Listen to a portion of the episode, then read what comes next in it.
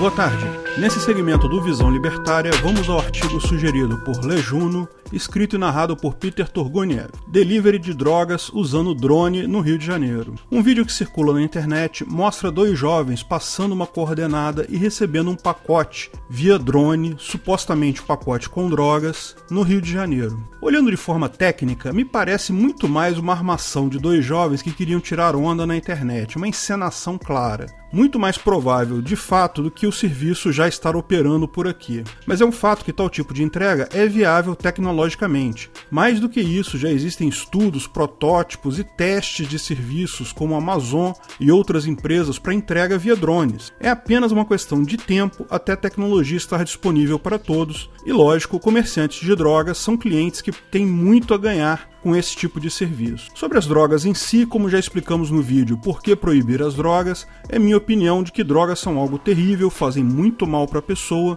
não deveriam ser usadas por ninguém, mas como libertário, entendo que a ética libertária é clara, não se pode proibir alguém de fazer algo que não afeta outras pessoas. É evidente que a decisão sobre o uso ou não de qualquer substância recai sobre a pessoa que a usa ou não usa. Desde que tal usuário não roube ninguém, não agrida a propriedade de ninguém, não gere externalidades negativas significativas, nem esteja rompendo cláusula de contrato previamente assinado e, se for maior de idade, está comprando a droga de forma voluntária, usando a mesma sem ser coagido a isso, não tem nada de errado aí. Mas, como todos sabem, desde o início do século passado, máfias governamentais de todo o mundo se lançaram em uma política idiota de guerra às drogas, na qual todo ano perdem tal guerra gastam bilhões e bilhões de dólares, agridem liberdades de forma absurda e no final o número de pessoas que consomem drogas não diminui significativamente, ou seja, todo esse dinheiro é literalmente jogado fora.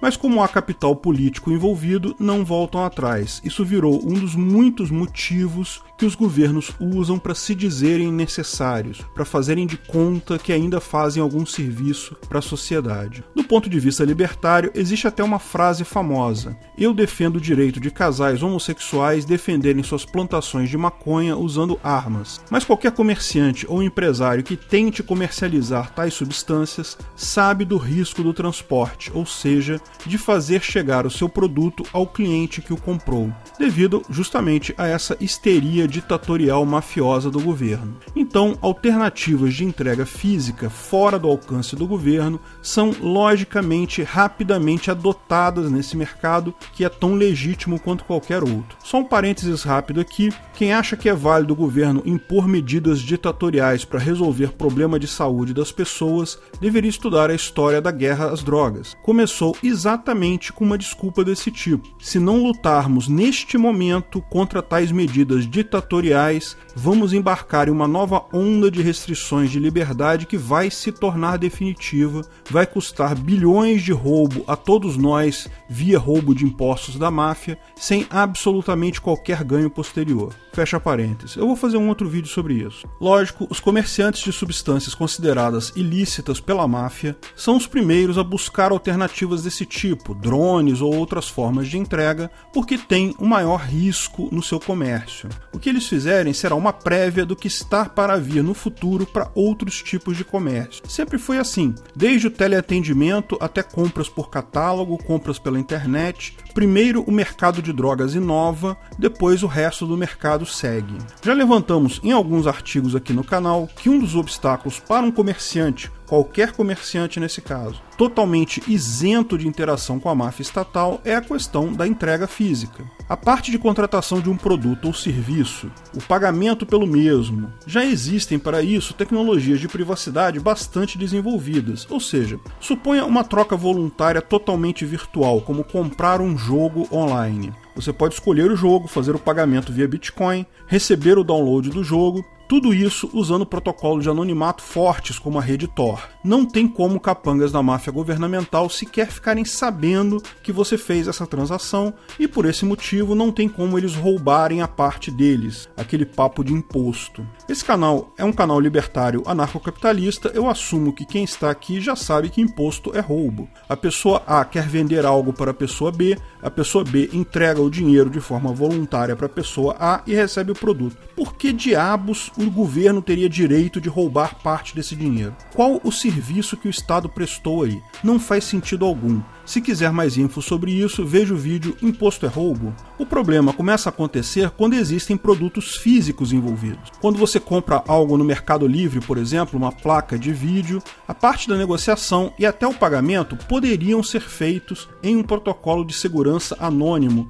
usando Monero ou mesmo Bitcoin com alguma camada de anonimato. Veja, o Mercado Livre ainda não disponibiliza isso, mas é uma coisa viável de ser feita por um outro site similar. Mas a placa de vídeo física, de qualquer forma, precisa seguir por um mecanismo de entrega qualquer. Quem faz compras na internet normalmente já sabe qual é o problema. O principal mecanismo de entrega bananense ainda é os correios. Embora estejam perdendo relevância rapidamente, como os Correios são uma empresa comandada pela máfia governamental, eles não oferecem qualquer resistência quando capangas mafiosos vão lá se intrometer na sua vida e querer saber quem está comprando o que de quem. Dessa forma, conseguem forçar novamente o roubo, a extorsão totalmente indevida deles, o tal do imposto. Lógico, estou exemplificando com uma mercadoria, mas isso funciona igualmente para um serviço. Você quer cortar seu cabelo, a parte de escolher o profissional para fazer isso, pagar ele, tudo isso pode ser feito online, sem a máfia governamental ter qualquer ingerência possível. Mas em algum momento, você e seu barbeiro ou cabeleireiro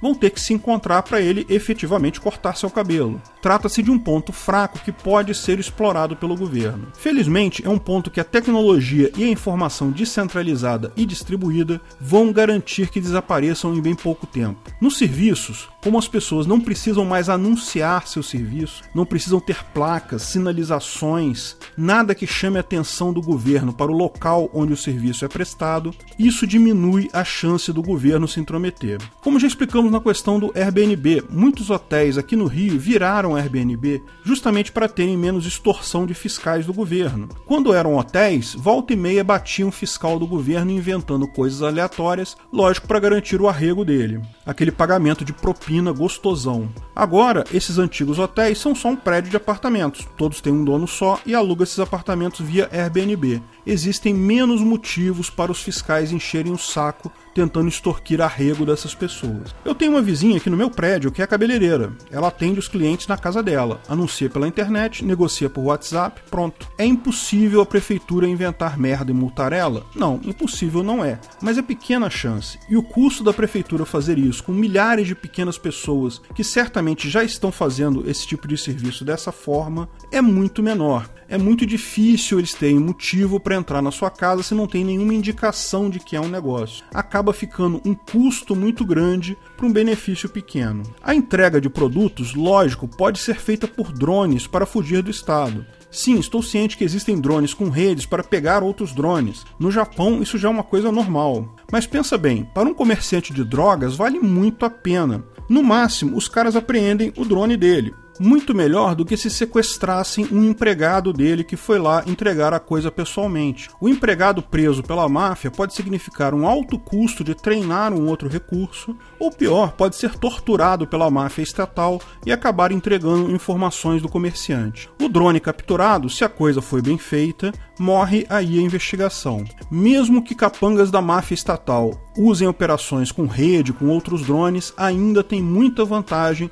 num comerciante legítimo de substâncias usar drones. Embora a entrega via drone seja algo provavelmente certo que vai acontecer para drogas, remédios e outros bens que são relativamente caros e leves, vejo pouca possibilidade de escalar isso para outras mercadorias. Não dá para entregar uma geladeira via drone, sairia simplesmente caro demais. Mas aqui também a informação descentralizada e distribuída atua a nosso favor. Hoje em dia existe um batalhão de entregadores, iFood, Uber Eats, Loge e etc. À medida que forem surgindo mais serviços desse tipo, nada impede que exista um serviço similar para entregas especiais. Ele poderia facilmente passar pelos outros, uma vez que a roupa do entregador e até a bicicleta dele ele pode usar de um serviço para atender outro. De novo, não estou dizendo que é impossível os capangas estatais interceptarem tais cargas, mas como são muitas pessoas com pouca carga cada uma, a máfia teria um trabalho enorme para um benefício mínimo no caso de apreensões. A mera distribuição de entregas com milhares milhares de pequenos entregadores,